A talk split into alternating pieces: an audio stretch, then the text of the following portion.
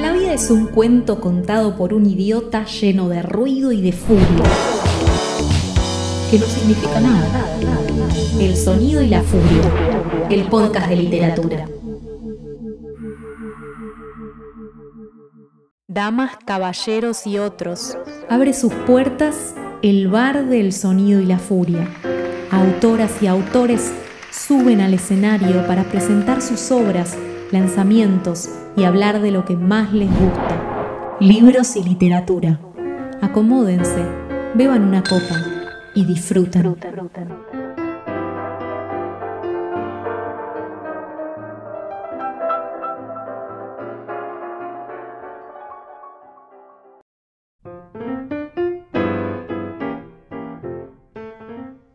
Hola, amigues del Sonido y la Furia. Mi nombre es Marina Cavaletti.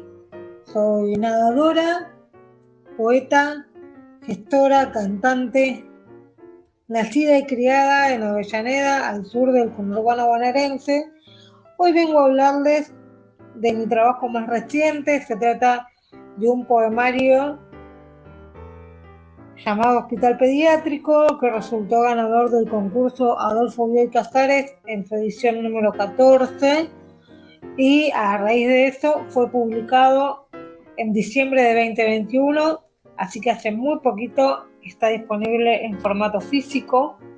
Se trata de un poemario autobiográfico donde relato mi experiencia personal eh, dentro del hospital Garraham, del hospital de niños justamente.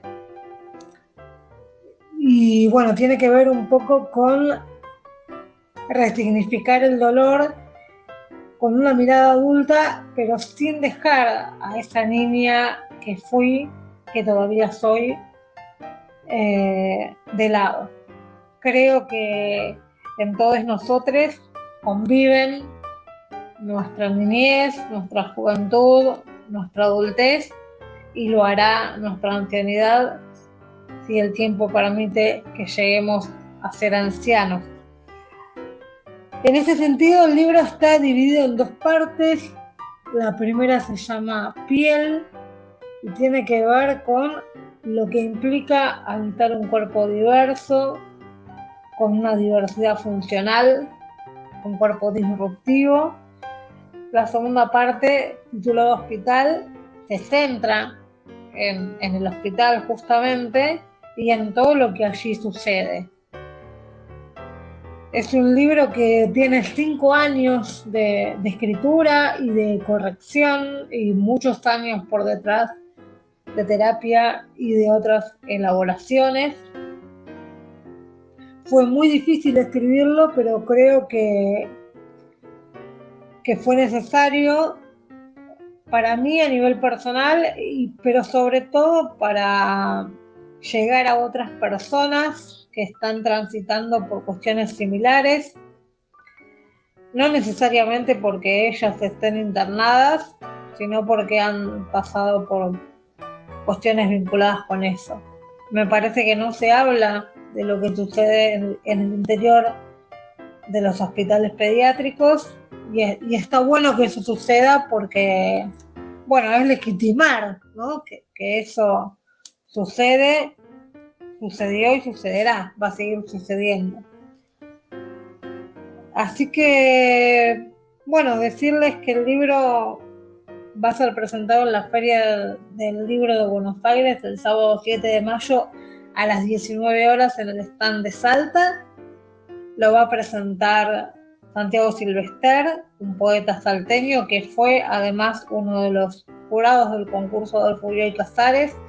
Este libro también tiene la contratapa de Leopoldo Castilla, un gran poeta de Salta, el prólogo de María Ángeles Pérez López, eh, una gran poeta española que además ha sido jurado del premio Cervantes y ha redactado unas maravillosas palabras preliminares que me hacen sonrojar bastante.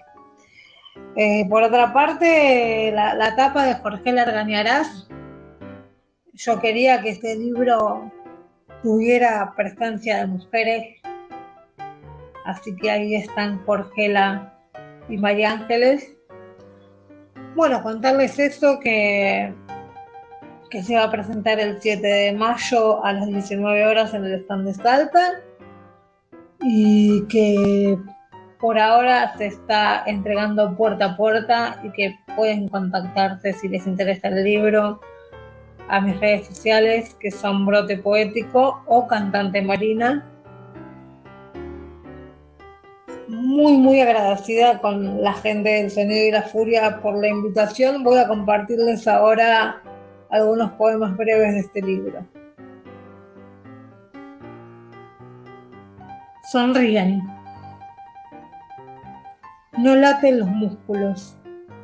Las piernas extendidas 24 horas, no más.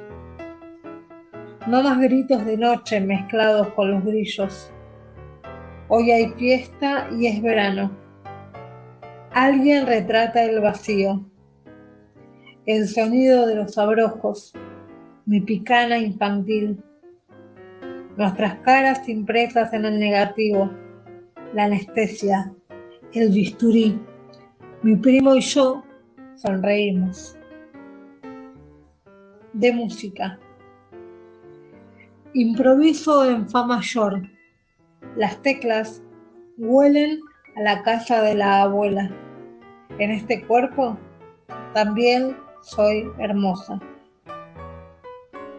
Jardinería. Riegan pervinox en la sala de espera ¡Ay, esta infancia! El niño tiene tornillos en la cabeza. Se enciende una cajita de música. Quiere un cuerpo sano. Nadie se opera para no florecer. Muchas gracias.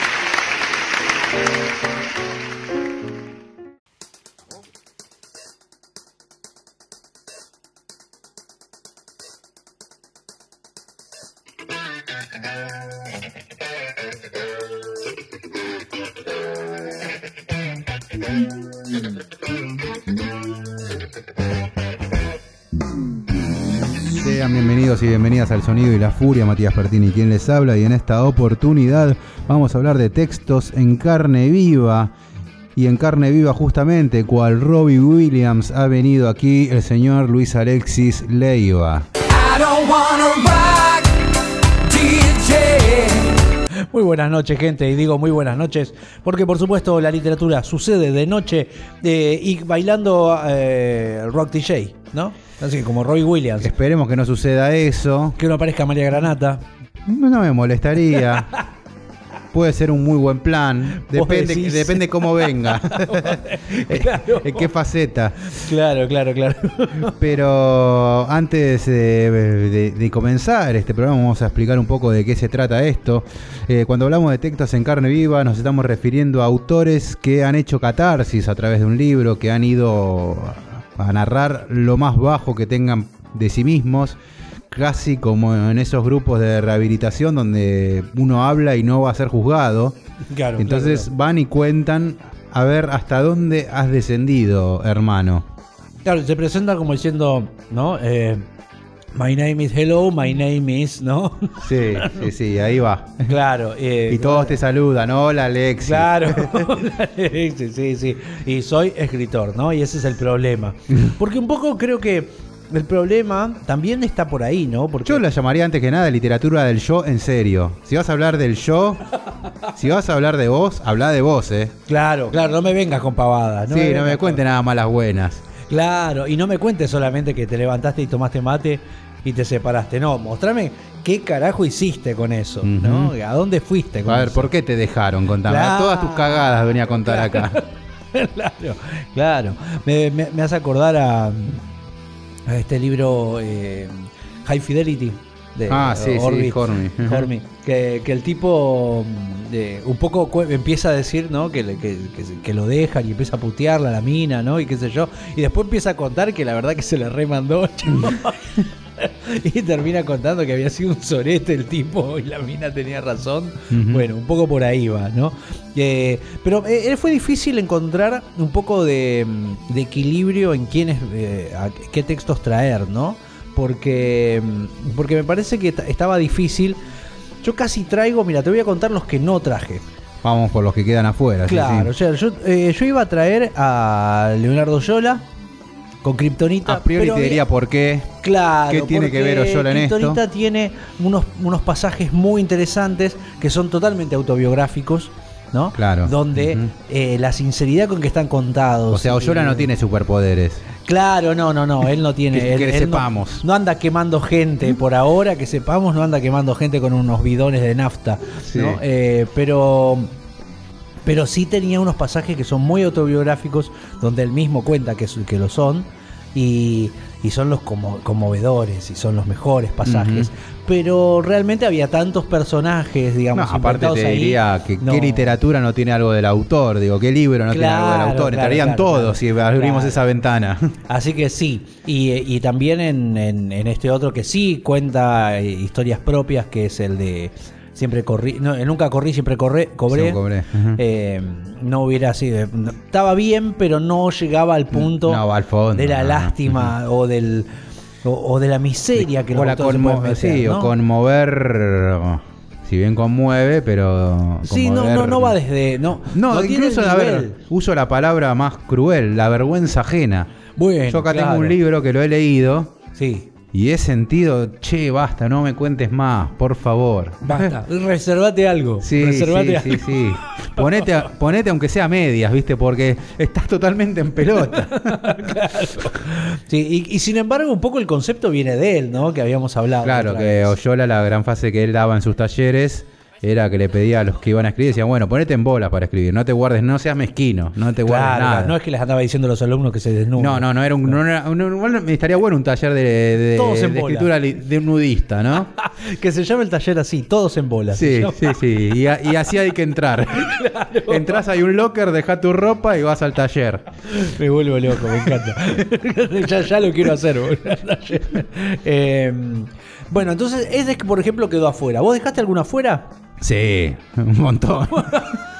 Bueno, pero que vos hayas dudado, digo, no los que no. Y sí, no, no, justamente, que dudé varios, sí. A ver, mira, te traigo a Celine Celine. con Viaje al fin de la noche, que si bien utiliza un seudónimo, es prácticamente él contando su historia. Y esa primera parte de la novela, en realidad, en toda te diría que es autobiográfica, pero ese comienzo de novela donde él se desnuda como, como cobarde, que dice, aunque todos me digan que no es así, yo sé que tengo razón y la guerra es una mierda y yo me quiero escapar. Bueno, no estaba mal pensado, sí, sí. no ah, esa eh, defensa de la cobardía, ¿no? Que hace. En Claro, una época claro. donde todos se jactaban de todo lo contrario, ¿no? Claro, donde el valor era lo que te- tendría que primar, digamos, ¿no? Y Pero más que nada en bueno, tiempos de sí, guerra. Claro, no lo traje justamente por, la, por el seudónimo, como también eh, otro que dejé afuera, bueno, Bukowski me parece que también podría entrar, pero a Bien. Bukowski lo dejo afuera porque hay una jactancia del vicio ahí. Por fanfarrón lo dejaste Claro, afuera. sí. Yo lo dejé afuera por fanfarrón a Enrique Sims. Bueno, si Bukowski, Estaba un, un Bukowski de la B. Sí, sí.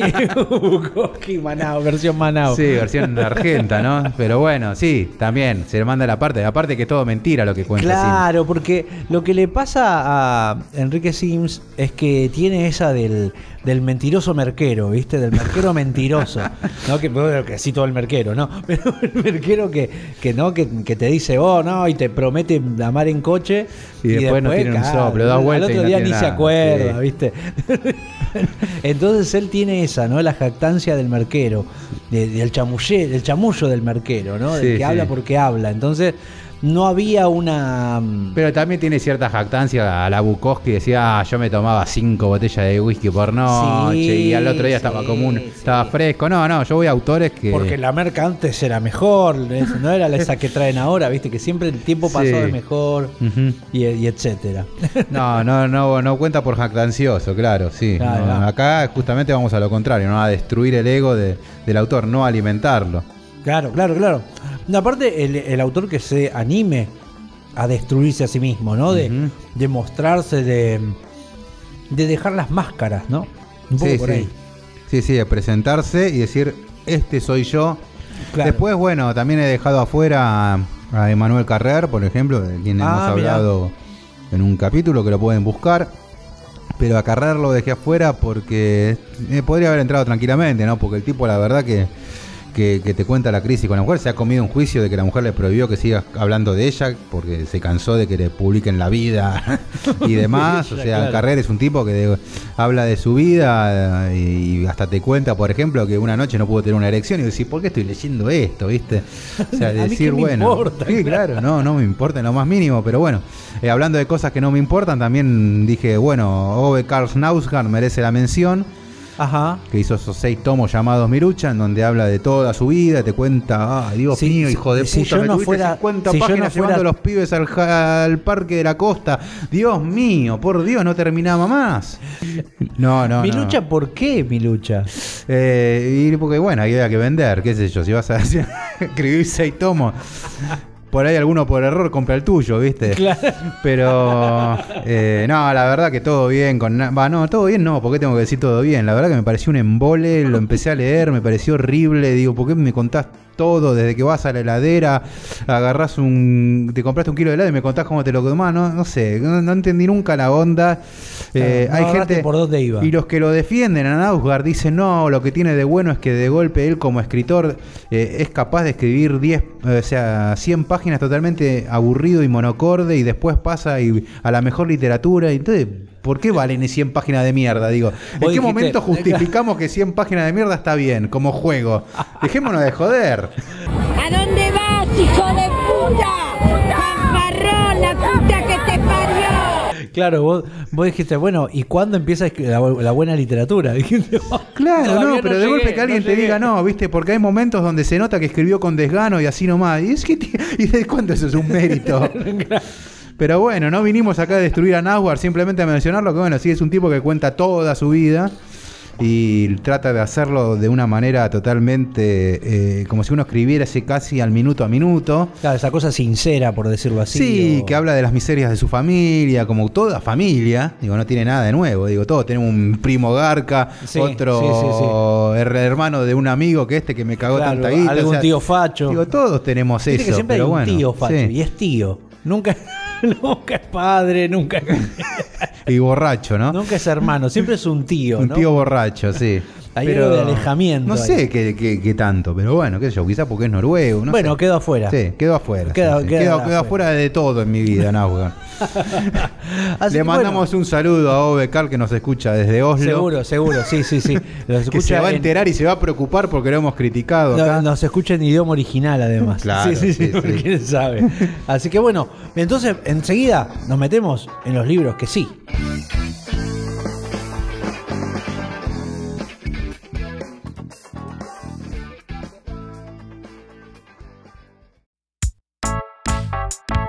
¿Te gusta lo que hacemos y querés ayudarnos? ¿Te gustaría elegir y llevarte libros geniales todos los meses? Suscríbete a nuestra biblioteca El Sonido y la Furia. Por una suscripción mínima te llevas un libro a elección todos los meses. Y de paso, nos ayudás a continuar haciendo este podcast y todo el contenido que ofrecemos. Además, formarás parte de una comunidad que recibe una newsletter todas las semanas con contenido exclusivo. También hay descuentos en librerías y en talleres. Visita nuestro Instagram, arroba el sonido y la furia FM, y busca el enlace en nuestra bio.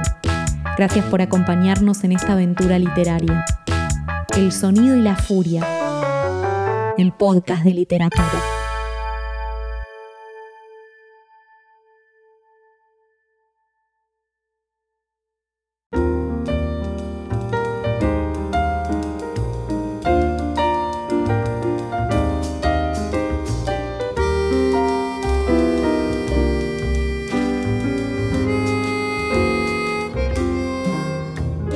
Última, para leer a alguien que escriba desganado, leo toda la obra de Aira, que es un poco más interesante. Sí, no, por lo menos se cansa, eh, se cansa más tarde. No arranca cansado. Sí, cansa por lo menos se cansa la página 100 y no a la 2000 como, como el otro. Pero bueno, eh, retomemos. Estábamos a hablar de, los libros que sí entran. Eh, En esta literatura descarnada, ¿no? En Sí, esta sí, sí, de- Cosa que va en carne viva. De autores que van a, a destruirse Vas a traer y a- y a al que te despertó el concepto, digamos. El que te dijo, ah, de esto tenemos que por hablar. varios motivos. Voy a leer para que eh, sepan de lo que hablo y luego lo presento. Me parece que la mejor forma de presentarlo es por, su- por lo que escribe, ¿no? Dale. O así le gustaría a él. Escribo estas palabras con las manos endurecidas. El cuerpo tiene sed y el alma se siente sola, pero me siento mejor al rememorar las palabras de mi anfitrión, las palabras que me dijo el compañero cincuentón, ese que el azar quiso que yo nunca volviera a ver, ese del cual no recuerdo casi nada, excepto el bronceado y el oro falso. Pase lo que pase, vos vení, me dijo, que acá te vamos a querer hasta que puedas quererte solo. Ya es, ahí está el título de este libro. Pablo Ramos es a quien estoy citando y el texto es Hasta que puedas quererte solo, que es un librazo de... Para mí me dicen Pablo Ramos, la ley de la ferocidad, lo leí, me parece que está muy bien. En cinco minutos levántate María, está muy bien, pero para mí empiecen por acá. Es la presentación del autor, acá no hay ego, y aparte Pablo Ramos, eh, para quien no lo conozca, eh, en muchas notas, él estudió con Abelardo Castillo. Casi que Abelardo Castillo ca- lo padeció a él. Pero Pablo Ramos es un tipo que yo le creo cuando dice en las notas que dice, mira, yo escribo y yo lo dejo todo cuando escribo. O sea, en este texto yo no me guardo nada. Sí, tal cual. Y me parece que eso es un acto de sinceridad, incluso eh, que uno, supongo yo, que si no le gusta lo que el- su literatura es como que dice, ah, hasta esto era todo lo que podías dar. no, es casi como jugar en contra tuya, decir, mira, yo lo dejé todo. Por lo general muchos autores dicen, bueno, escribí una novelita, Claro. casi que se resguardan, ¿no? sí, sí, sí, no levantan la Él perdiz. dice, esto es lo mejor que puedo sí. dar yo. ¿Te gusta bien? ¿No te gusta? Yo no te engaño. Claro, Vos todo- pagaste mi libro y yo no te guardé nada. Hay algo de eso, ¿no? Y bueno, sabemos que Pablo Ramos eh, retuvo en su casa. Eso no le pregunté a Leo. Leo Yola. Sí, dice que lo tuvo a Leo Yola en su casa, Ah, mirá. viviendo durante mucho tiempo. Un tiempo que estaba en, en la mala, Leo, cuando escribió toda la saga Suponiendo que ahora está en la buena. Sí, suponiendo que ahora está en la buena. Eh, pero Para la sí, literatura, que- viste, la buena de la literatura es la mala de cualquier otro rubro. Pero bueno, viste que eh, de alguna manera hay algo, ¿no? De estos autores totalmente descarnados que, que, que Sí, lo sí. dejan todo y que lo y que les toman en crees serio. además, porque suponete, yo no sé si en este texto eh, es todo así como lo cuenta él, si exagera, si no exagera, tampoco me importa, pero la cosa es que vos le crees. Claro, vos no decís, este me está mintiendo, como pasa con Sims, que vos decís, dale. Sí, sí, a Eh. Sims vos sabés que te está chamullando. Pero estos no, vos decís, ¿qué, qué pasa? Y y Pablo Ramos, en este texto específicamente, es muy tremendo. Es tremendísimo. No, eh, porque tiene. Rescata, a ver, en este texto son los 12 pasos, o sea, Sí. cada está dividido en 12 capítulos, que son los 12 pasos de los, de los que se van a recuperar. Ajá. Aparte usa Alcohólicos Anónimos. y Que es lo mismo que Narcóticos Anónimos, después se le explica que simplemente Sí. Narcóticos Anónimos es Tiene el está mismo adaptado. método, Sí. sí, el mismo Son estos método. 12 pasos y hay una o dos historias por cada paso y son historias de personas que no sé, si- bueno, supongo que serán ciertas o no, no lo sé. En algunos casos él te dice, esto lo inventé, esto no, no viene al caso. Pero Claro. son 12 historias de personas cercanas a él, muchas de las cuales perecieron producto de, del alcoholismo o de la drogadicción, ¿no? Eh, a mí me, me- me- me volvió loco, me quedó marcado en la cabeza la capacidad sintética de su Es literatura cuando él cómo lo dice, trabaja los textos. cuando sí. él dice, mi hermano era tan tierno como un brote de pasto. Ajá. Me, me partió el alma. ¿Viste? Cuando Sí. decís, ay, qué bien que la lograste. Porque es un brote de pasto. Lo que O sea, logra para mí, después de haberlo leído todo, lo que logra es justamente rescatar el alma de cuerpos totalmente putrefactos prácticamente, ¿no? De gente que está gusta, totalmente perdida Sí. y que él rescata y, y- y te deja un recuerdo lindo de alguien totalmente quebrado. Claro, que podría no ser lindo. Claro, no es lindo a la vista, uno se lo cruza por la calle y, y por ahí hasta cruza de cuadra. Claro, Y él claro. rescata algo de ahí, ¿no? Es como que decís, bueno, mira, hay algo detrás de todo esto, ¿no? Y la historia, a ver, las historias, lo que realmente valoro es que les es narrar las derrotas. Vengo a contarles las derrotas, cómo perdí Sí. yo, cómo perdió la gente que me rodeó, acá no gana nadie. Cuando, acá nadie se manda la parte. Cuando cuenta que, que, que la mujer lo va a llevar y como él, las primeras veces que fue a Alcohólicos Anónimos es tremenda. Sí. como él se va, Ujú. Como desar- tratando de desarmar las herramientas que lo ponen en contra de eso, ¿no? Eh, y, a mí me pareció conmovedor. Un texto conmovedor en ese sentido. La verdad Y es que tengo- cortísimo aparte, porque no es un... Sí, son historias cortas y eh, igualmente más allá de que sean cortas te, te enganchan de tal manera que tampoco eh, las querés largar, ¿viste? Sí, sí, sí. No, es como decís, uno le cree y uno lo siente uno también. Hay una empatía que te transmite, que, que logra meterte en los personajes, algunos más, imagino, algunos menos. Sí, pero- porque acá habla puntualmente de alcohol y droga, pero digo, hoy en día en esta sociedad de hoy todos somos adictos a algo, digo, por ahí alguien que se jacte de no tomar o no consumir droga o no haber tomado consumido nunca drogas, pero de golpe tiene que estar pendiente del celular cada tres minutos, digo, estamos hablando de... Claro. de No, otro tipo además de porque te hace, ¿no? te hace comprender al otro. Eso, Sí, es, eso sí. es interesante. Si tenés la sensibilidad suficiente como para ponerte en lugar de eso y comprender que lo que el tipo te está diciendo es que atrás de todo esto hay un sufrimiento enorme, de ese que ves ahí que, que lo decís un borracho, ese que le decís que es un drogadicto y lo decís como forma de insulto, hay una persona atrás que está sufriendo. ¿no? Más allá de que él te puede hacer sufrir también. Hay algo de su propio sufrimiento que nadie está viendo. ¿no? Y, y eso me parece muy llamativo y muy, eh, muy destacable.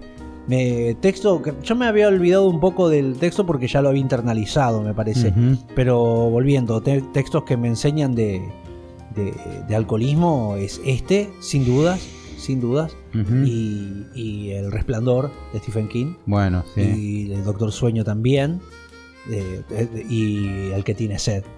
Bueno, de Abelardo. Que ¿no? ese es el que yo traería hoy para decirte. También podría que ser. podría entrar. Pasa que usa un seudónimo, creo, no, está en primero. No, no, él usa un seudónimo, pero es él, digamos. Sí, es el sí, texto más, sí. más él que hay, digamos. Pasa ¿no? que tiene fantástico también, Sí, ¿no? sí, tiene mezclado cosas, hay mucha literatura en su forma de escribir y, y él has- usa muchos artificios, pero la verdad que ese también es un texto muy interesante, Muy crudo. muy crudo, muy... eh, ¿Cómo decirte? Que, que lo notás sincero también.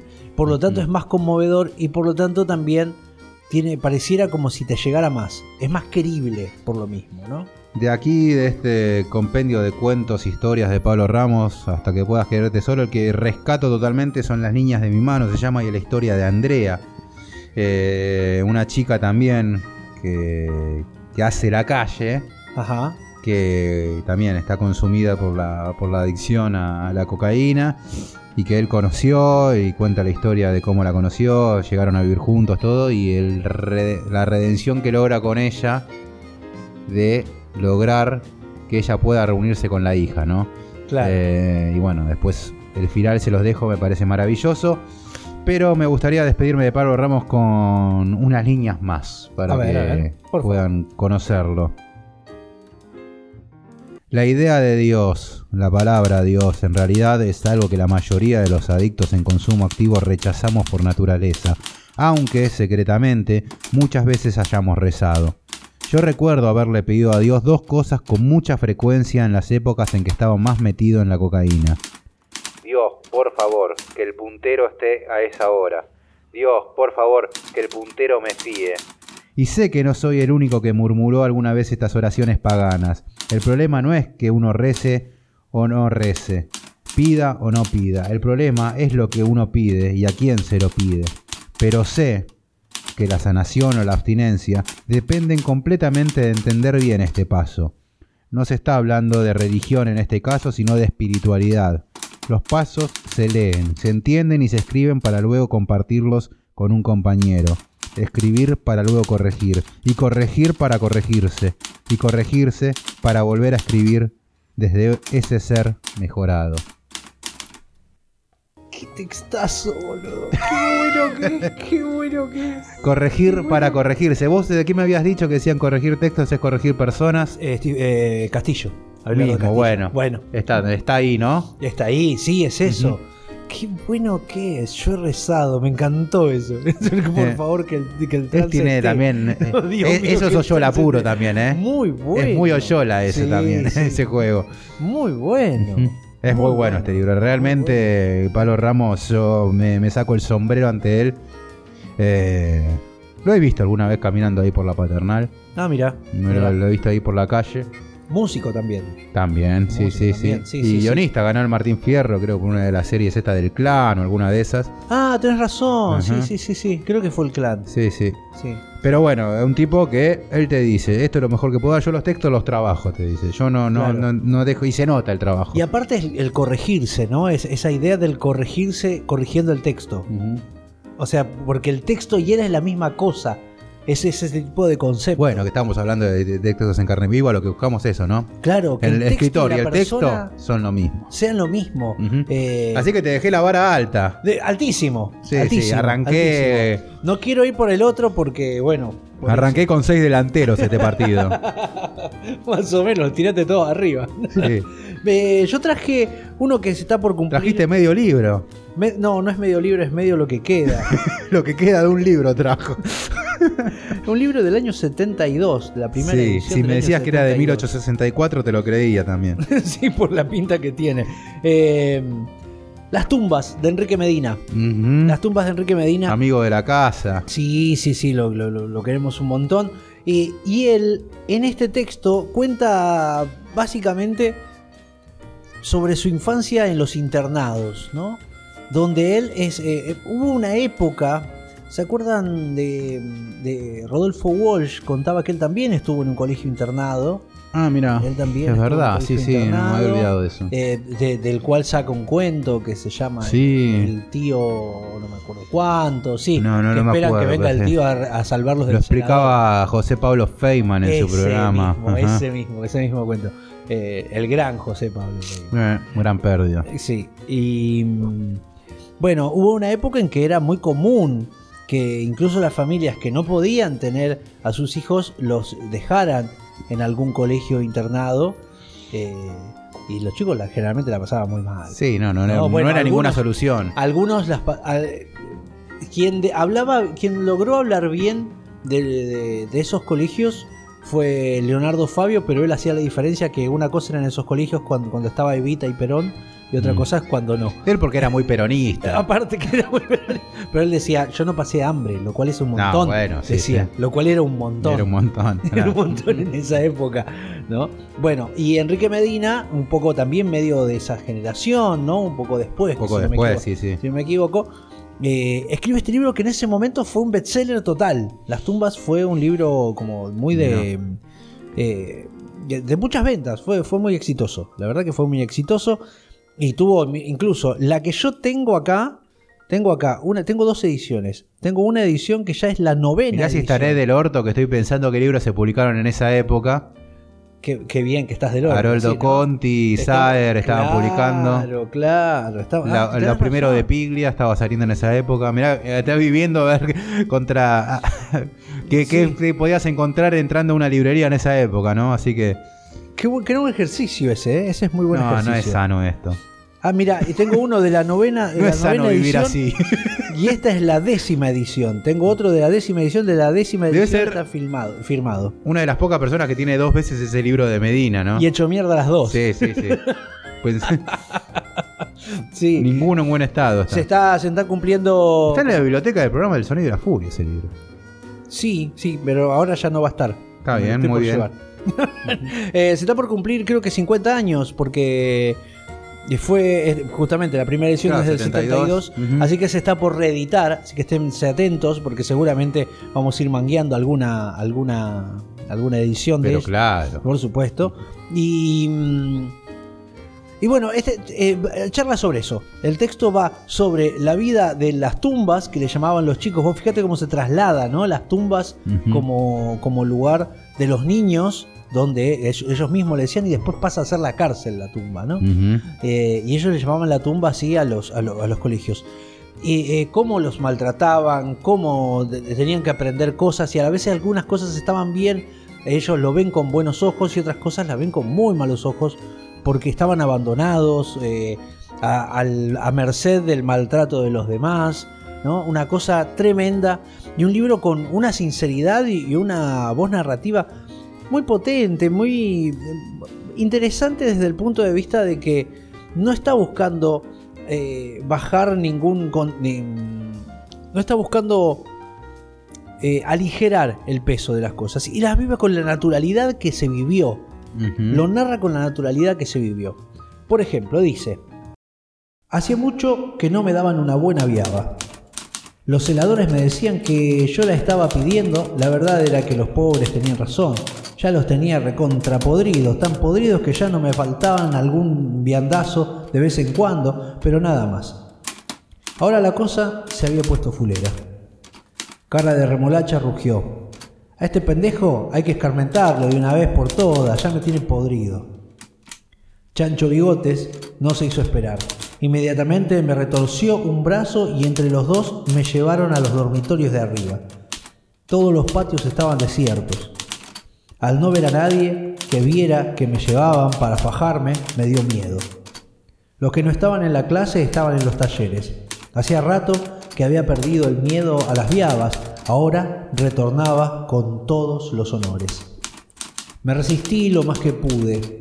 Cuando vi que ya no había caso y que mis lágrimas no los conmovían un carajo, me puse a gritar con todas mis fuerzas. El chancho bigotes era el que más, el más grande y, fu- y fuerte de todos los celadores. Me levantó como quiso y metió el brazo en mi boca, tanto que me apretaba que yo no podía mover las mandíbulas para, para morder. El miedo a ahogarme se mezclaba con las ganas de vomitar que me daba el guardapolvos dentro de la boca. Lo más que podía hacer era golpearle las rodillas con mis zapatos. Cara de remolacha me agarró de las, pier- de las patas y se terminó la joda.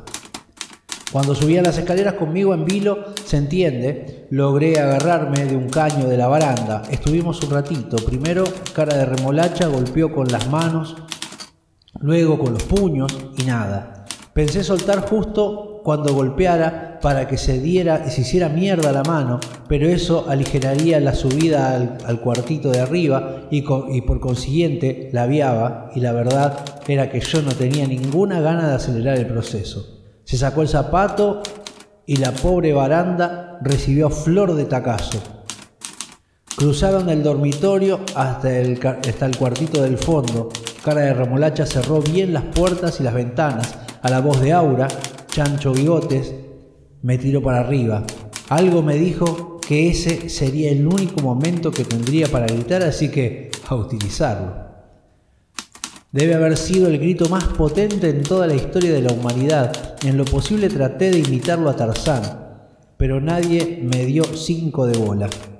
Antes de tocar las baldosas, un zapato se me metió en las costillas. Cara de remolacha me daba con la mano abierta y yo sentía que el marote se me desprendía. Me tenían bien agarrado, así que era imposible escapar. Igual no hubiera ido a ningún lado porque las puertas tenían llaves. El cuartito estaba pelado, ni, ni esconderme, ni agarrar nada para defenderme. Nada de nada de nada. No hubo lugar de mi cuerpo al que no le llegara una patada. En honor a la verdad, debo decir que me porté cobardemente. No me defendí para nada. Esto era porque Chancho Bigotes tenía una fama muy jodida y se decía que cuando vos más lo calentabas, más te daba. Y además porque una trompada de él equivalía a dos de cara de remolacha. Yo ya estaba vencido desde el vamos. Y duro, ¿eh? Lo habías leído para el capítulo de Sordiez también, me acuerdo. Es algo sí, es verdad. Porque tiene las dos cosas. Sí, las dos cosas. Es sórdido y en primera persona. Ese dos programa cosas, yo había hablado de Pollock, que también creo que Pollock podría haber entrado, Rondón al Sí, Rey Pollock. sí, pero sí. bueno, él usa Personajes. ficción, personajes, claro, Sí, pero uno sí, se da sí. cuenta que algo conoce lo que pasa ahí. Un ¿no? poquito conoce, un poquito le sale. La verdad que este texto es tremendo y esa parte me, me- me interesa bastante porque lo que uno pierde de vista con la naturalidad que, le, que lo cuenta, que uno cuando lees la novela te, sí empezás a entender, es que ese es un nene que no debe tener 11 años. Claro. El que está cobrando es un nene que no debe tener 11 años. Lo cual es, es del doble de fuerte todavía. sí. Porque no es un pibe en una cárcel, no es un tipo en una cárcel, es un nene. Y Ah. cobra de tal manera que no puedes entender que a alguien se le ocurra hacerlo y que los que le están pegando seguramente no son mucho más grandes que él, seguramente mayor de edad, pero no tanto tampoco, Sí. porque es- eran los celadores eran chicos también del, del mismo, del mismo internado. Que Y habían sido golpeados antes, ¿no? Que habían sido, claro, y esas realidades se vivían. Sí. ¿no? Y así salía la gente. Y, y empezás a pensar también, ¿no? Cuando te, y te dicen, ah, sí, bueno, pero antes éramos más disciplinados, más. Claro, sí, no, y, Y- y no hay quien falta que te dice, bueno, que vuelva al servicio militar, justo que Bueno. mencionábamos a Robbie Williams al comienzo del, del capítulo, bueno, a una Al persona allegada, o que fue allegada, Claro. de golpe sale por decir, no, tiene que volver al servicio militar porque los, para los que no tienen trabajo y no estudian, Sí, y qué sí, yo, sí, sí. Bueno, qué sé yo, hay gente que puede considerar que eso es una solución, ¿no? Pero... Claro, pero aparte siempre es una solución para el otro. Claro, ¿no? sí, no, nunca O sea, para el que va a ir ahí. no, claro, nunca para ellos, ¿no? Para el mismo que lo declara. Sí. Eh, el- eh, lo mismo que con los chicos. No, todos estos chiquitos tendrían que estar todos en el. ¿Dónde tendrían que estar? ¿Qué onda con vos? ¿Qué te sabe? no? Pero bueno, no estoy muy lejano en el tiempo, ni en las épocas, ni en lo que A ver. A ver, Gastón. El que viene ahora aquí en carne viva es el señor Pedro Lemebel. Opa, opa, opa. No, no le hubiera gustado que le dijera señor porque él era. Este, este sí que era no binario. Ahí entendí que es un no binario. No, no sé, Pedro Lemebel. Ah, listo. Era. Sí, presentémoslo así, como él también. O bueno, no sé cómo referirme la puta madre, loco. Necesito un curso ya de género. me, me auto envío a, a- a cursar. Eh, Habla bien, habla bien, la concha de tu hermano. Pero bueno, Pedro Lemebel, llamémoslo. Sí, sí, sí. Es eh, grosso escritor de, de- de Cruzando la Cordillera ahí en Chile, que tiene para mí un libro que es impresionante, que es Crónicas de Sidario. El título ya me parece maravilloso. Y él rescata un montón de, de historias de, de lo que fueron los, los años 80 en Chile, Sí. obviamente bajo régimen militar. Claro. Porque el, allá Pinochet estuvo desde el 70 hasta el 92 por lo menos, creo yo. Eh, no voy a opinar de eso porque no vivo en Chile, no soy chileno, digo, entonces tampoco me tomaría el atrevimiento de prejuzgar, pero sin lugar a dudas, no creo que haya sido nada grato, nada bueno. No, no, seguramente no fue. sin haberlo visto, lo presumo, lo supongo. Eh, o por lo menos eso me transmite también Pedro Lemel con este libro maravilloso. Eh, recordemos que Pedro Lemebel fue siendo homosexual, eh, provocando desde su homosexualidad, por supuesto, vistiéndose muchas veces incluso con vestidos o como pintándose los labios, esto, lo otro, Casi provocaba, trans, digamos. siendo comunista, siendo rechazado por los mismos comunistas en Excelente, Chile. Claro. Y excelente. provocando a todos, digo, provocando desde militares a activistas, a resistencia. Y un hombre muy preocupado por, por la poesía también. Y hay algo que en todos los textos de él hay mucha poesía. Ajá. Y escribía magistralmente. Se nos fue hace poco, en 2015.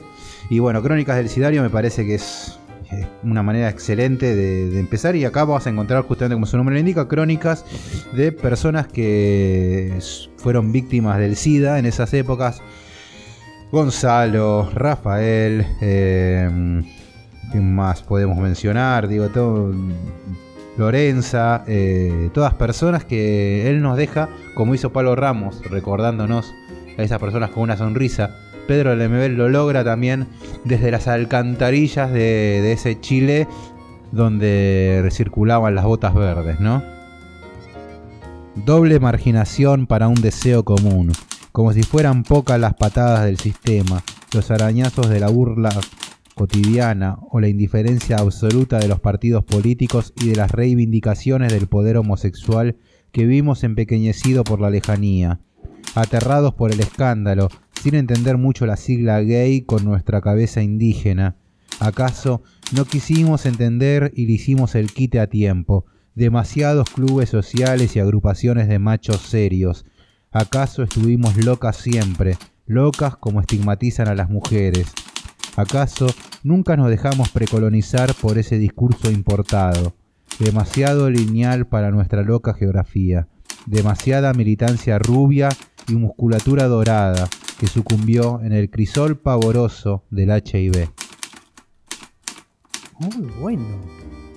es crudo, es crudo porque también, eh, mirá, se me viene a la mente un, un- fotógrafo eh, que hizo una muestra, no me acuerdo era el nombre, en Londres, que también había hecho una, eh, había sacado un montón de fotos en las clínicas donde perecían, donde estaban internados muchos eh, por HIV en los 80 en Londres. Y eran crudísimas las fotos, ¿no? De, Ah, de parejas de agarradas de, la sí. mano, Sí. de familia yendo a visitar a cuerpos totalmente flacos, eh, ya casi con un hilo de vida.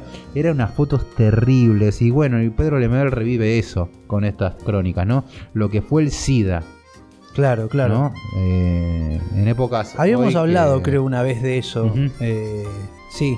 En sí. épocas hoy, por ejemplo, que de golpe nos tocó vivir una pandemia. Bueno, el SIDA fue una pandemia, pero que se sostuvo muchos años y fueron muchísimas las personas. Yo digo, no se salvó ni Freddie Mercury con todo lo que tenía, ¿no? El poder económico que él tenía de estar en la mejor clínica y pereció como, o sea, todos morían. Tener HIV en ese momento era un doble estigma. Sí. Así Sí, sí, que, era- bueno, habla de eso y habla de ese mundo, ¿no? De lo que era ser gay en un Chile militarizado y encima portador de HIV, ¿no? Lo que pasaba con esa gente. Que, eh, fu- fuertísima la temática, ¿no? Duro, sí, sí, y sí. duro como, como lo cuenta también. Eh, la verdad que me, me- me encantó. Me encantó el texto ese. Crónicas del Sidario de Pedro Lemebel. Lean a Pedro Lemebel. Una buena vía para entrar por él es eh, Tengo Miedo Torero. Me parece que es la novela más amena por la que uno puede entrar, eh, que se lleva muy bien. Y después mandate acá directo. Listo, las crónicas. Ujú. ¿Sabes qué? Me hiciste acordar eh, de un texto que traje el libro porque tal vez grabáramos o no algo más. Y, y hay un poeta que a mí me gusta muchísimo y que tiene, tiene unos poemas eh, bastante crudos en algún punto, que es eh, Allen Ginsberg en su primer libro de poemas, que se llama Sándwich de Realidad. Ah, mira. Sándwich de realidad. Eh, tiene un poemita, pero esto lo voy a leer porque es nada, porque es chiquito, pero no eres el texto que yo traje originalmente, No, no, no. digamos. Eh, Males conflict tuo catulo, se llama el poema. Dice: Estoy contento, Kerouac. Tu en- enloquecido Allen lo ha logrado al fin. Ha descubierto un nuevo y joven cachorro. Y mi visión de mi muchacho eterno camina por las calles de San Francisco, hermoso, y se encuentra conmigo en cafeterías y me ama. Ah, no pienses que soy repugnante. Estás enfadado conmigo. Por todos mis amantes es difícil comer mierda sin tener visiones. Cuando tienes ojos para mí es como el paraíso. Esas Bueno. confesiones de amor vulgar que tenía con Kerouac era hermoso. Pero lo vamos a despedir conjuntamente, creo yo. Sí, sí, sí, sí. Acá creo que tenemos que hablar los dos de un texto que es una maravilla. De, de- de los mejores que hemos recibido. Reciente, prácticamente, digo que es 2015. Bueno, sí, reciente, ¿no? 2017, Pero bueno. 2016 no, debe ser. Ya, ya te digo. Son cinco años, digo, no, no, tampoco ver, es ¿cuándo tanto. Sí, no, no, no, de 2016. Mira, Sí, bueno, sí. son seis seis- añitos. seis años. Ujú. Eh, la verdad que es uno de los grandes textos de la literatura de esta última Contemporánea. Sí, seguro. Del 2010 para acá, Sí, entra. entra lejos, ¿eh? Que estamos hablando de Blackout de María Moreno. eh, Está mal ahora María Moreno, está atravesando un Está momento enferma, difícil. sí, sí, sí, sí, le mandamos Para que un se mejore, porque la queremos seguir leyendo. Sí, por favor, porque la verdad que este texto que es, primero que es recontra autobiográfico, ¿no?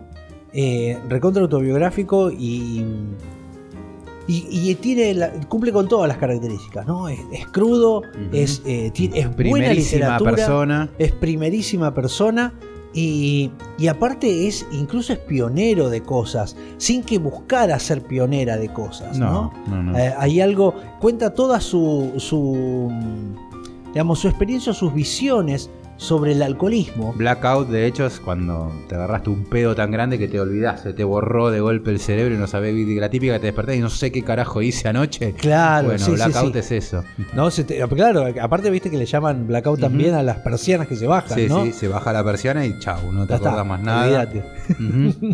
Y en eso eh, tiene un, un par de, de- de anécdotas y de cositas que son maravillosas. No, lo que tiene ese es que son reflexiones también. Sí, porque cuenta anécdotas sobre las cuales reflexiona a partir de- del alcoholismo y la literatura. No deja fuera la literatura, No, la literatura y eso es importante porque ella no es solamente sobre el Y alcohol, esa- sino sobre la literatura. Y esa profesión de periodista de esa época, quería ir a la redacción a la madrugada, salir de golpe, y salir a las 4 de la mañana en Constitución de una redacción y, y ir a escabiar. Claro. no había otro plan. ¿No? Sí, sí, y ella iba siendo mujer O a- ya- a, los, a- a los bares más terri- terribles de Del 11, 11. ujú. ¿no? Y, y estar ahí y ser una más del montón de esa gente era como Sí. también una figura muy llamativa. ¿Qué hace una mujer acá, no? Claro, De hecho, en un momento claro. ahí reflexiona y dice, las mujeres, más que tomar las facultades, lo que tienen que tomar son los bares. Y probablemente estaba bien lo que ella. Desde el punto de vista que lo tomaba, ¿no? Porque también en esa época que ella hablaba que eran los 80, ¿no? Más No, que nada, 60. ¿no? Los 60, claro. eh. No, uff, peor todavía. Era el, el lugar del cafetín era el lugar masculino. Obvio, sí. Por y madrugada más aún. Y más aún, claro. Eh, bueno, en ese cuenta algunas cosas y me gustaría leer eh, un fragmentito, algunos. Mira, uno que es un solo párrafo. Que dice así. Como para mi madre, quizás por una deformación profesional, hay que decirlo, todo roce era peligroso y todo beso un intercambio de microbios, la epidemia de parálisis infantil le dio nuevos argumentos para que un algodón embebido en alcohol se colocara entre el mundo y yo para protegerme. Sobre el lomo del caballo de la calecita, en las manos, luego de jugar con los niños desconocidos de la plaza, en la palangana en la que prendía fuego para calentar el cuarto, seguramente más como un rito de purga medieval que para improvisar un calefactor de pobre. Cuando íbamos de vacaciones, llevábamos como si se tratara de un escudo de armas la tabla del inodoro. Si era imposible infiltrarla en un baño que no fuera el del cuarto del hotel, mi madre entraba conmigo, sacaba la botellita de alcohol y frotaba la tabla durante un tiempo que siempre parecía excesivo. En ocasiones también le prendía fuego. Usaba una dosis adecuada que no dejaba huellas. Era una verdadera experta. Esta es otra de mis ficciones del alcohol y con un sentido psicológico. Si colocar alcohol entre el mundo y uno significaba protección y seguridad, yo tomé el mensaje al pie de la letra. Una precursora del alcohol en gel, la madre. Viste que ahora le pones alcohol en gel en todo. sí, o el spray ese de agua con ahora, alcohol. está, ahora está en todo, sí, sí, sí. Sí. Sí, sí, ahora está en No, todo. pero esa reflexión es excelente, ¿no? Es hermosa. El alcohol como protección de uno mismo, ¿no? Yo me pongo en pedo para evitar que el mundo me duela también. Es que es eso, ¿no? Pongo, pongo una barrera de alcohol entre el mundo y yo. Es esa idea, ¿no? Tomarlo literal a eso. Literal. Ujú. Y otra anécdota que a mí me parece encantadora también, porque Pues, ella habla- Es una forma de decir encantadora, ¿no? Sí, no, no, no quise decir elegante. No es un no cuento de hadas esto, pero bueno. Dice así.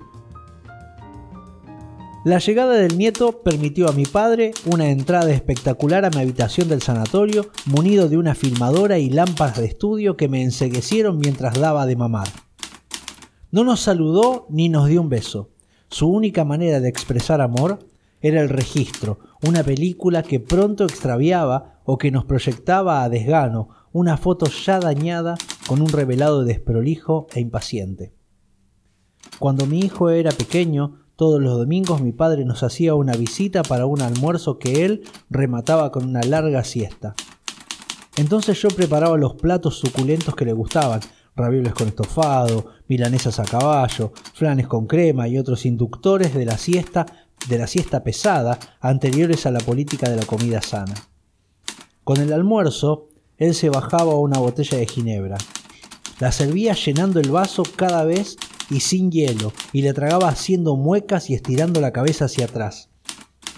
Alguna vez, en broma, le ofrecí un embudo. Me dijo que era mejor usar una tolva, un embudo para granos en el que el cono menor, decía, tiene el diámetro de su boca.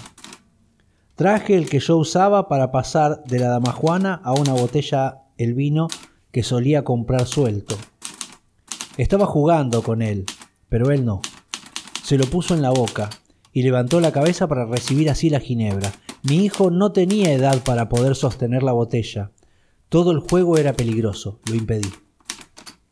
No sabía cuidar, carecía del instinto, siquiera el sentido común como para no soltar la mano de un nieto de tres años que hace equilibrio sobre una pared y lo arrojaba y recogía en el aire sin calcular la altura del techo, y con las manos le apretaba demasiado el cuerpo o gritaba para asustarlo. Era el Frankenstein de James Whale, en la escena en que juega con la pequeña María a arrojar flores al agua del lago y sostiene esa expresión torpe en donde convergen las intenciones de un asesino y el remedo de una ternura humana. No separaba la sed de las ganas de aturdirse. En todo caso, mi padre bebía para liquidarse, como yo. Primero para darse ánimo, pero enseguida para perder la conciencia, calmando así cualquier angustia, mucho y rápido, con su boca insaciable, hasta el sopor o el sueño o el coma intermitente antes del horror de despertarse en la feroz lucidez del día. Bebo en exceso porque bebo con la boca de mi padre. Crudeza, ¿no? Ahí tenés. es escalofriante. A mí me conmueve todas las veces que lo leo. Sí, porque hay Es como- amor en el padre, hay amor de ella al padre también. Hay ahí. algo ahí que, hay algo pasa ahí. Sí, hay sí. algo pasa No, no, ahí. no lo odia al padre. No, digo. no, no, Todo no. lo Y lo contrario. este es un bruto Le y a la cocina. vez. Y a la Y vez, cocina, claro, ¿no? y a la vez yo soy como él. Yo le debo a él incluso esto. ¿no? El alcoholismo se lo debo a él incluso. Es tremendo. Es tremendo, este libro Es tremendo. Sí, sí, sí. Eh, me parece que es, es- es un gran texto, ¿no? Mm. Que compite ahí con Ramos. Estamos ahí, creo. Estamos ahí. Y la pasaron los dos, ¿no? No, lejos, fuerte, sí, sí. fuerte, fuerte. Pero bueno, está ahí justamente para todos aquellos que han atravesado estas historias duras, estas historias difíciles. ¿Qué hacemos con eso, no? Y bueno, hagamos literatura en este caso, ¿no? Puede ser otro arte también. No, sí creo que es el mejor. El mejor para expresar estas cosas es ese. Sí. ¿No? No. Así que bueno, recomendamos entonces. El que tiene. eh, no, perdón, ya iba a dec- decir otro. No, el que tiene sed es otro. Ya no es Pablo Ramos. Ya no es que, Pablo Ramos. que ya no tiene tanta sed, por lo menos. Hasta que puedas quererte solo de Pablo Ramos, librazo absoluto. Pedro Lemebel, que es una puerta de entrada para Clásico descubrir un también. mundo maravilloso. En este caso, Crónicas del Sidario. Eh, tenemos también Las tumbas de Enrique Medina, que está por cumplir sus, sus se- 60 años, 50 años. 50 años de no- 50 sí, de años de salida eh, sobre internados de chicos y eh, colegios internados, ¿no? De chicos, Ujú. las tumbas y Blackout de María Moreno sobre eh, una mujer. todavía. Sí, sí, sí, sí, la verdad que con eso creo que tienen más que suficiente.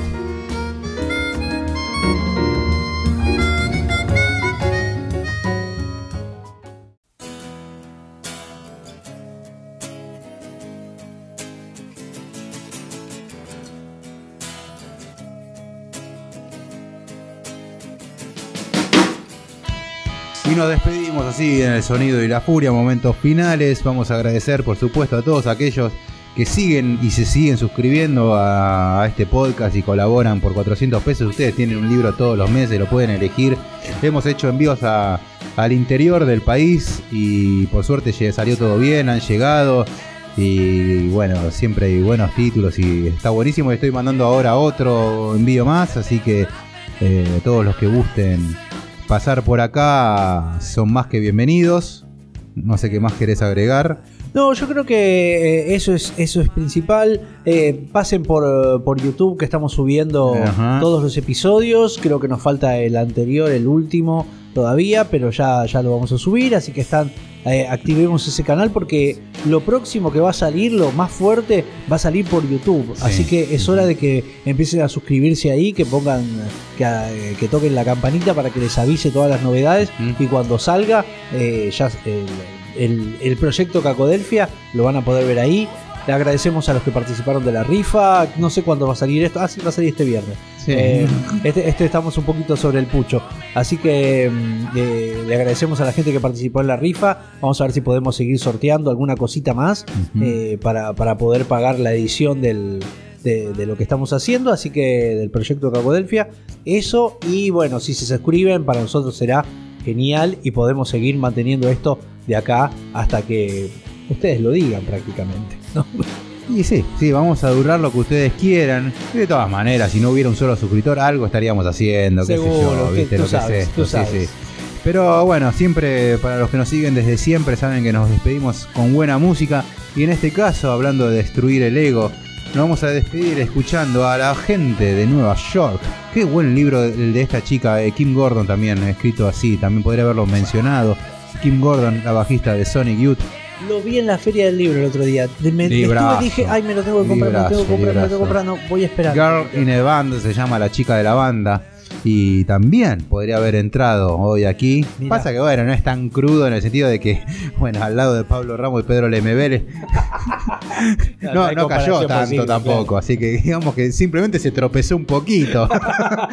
Por eso no entró. Pero bueno, ¿quién no quiere a Kim Gordon? Dejémonos de joder. Nos vamos a ir escuchando a Sonic Youth con su canción Kill Your Idols. Hasta el episodio que viene, gente, lean mucho, escuchen mucha música y si se animan, escriban.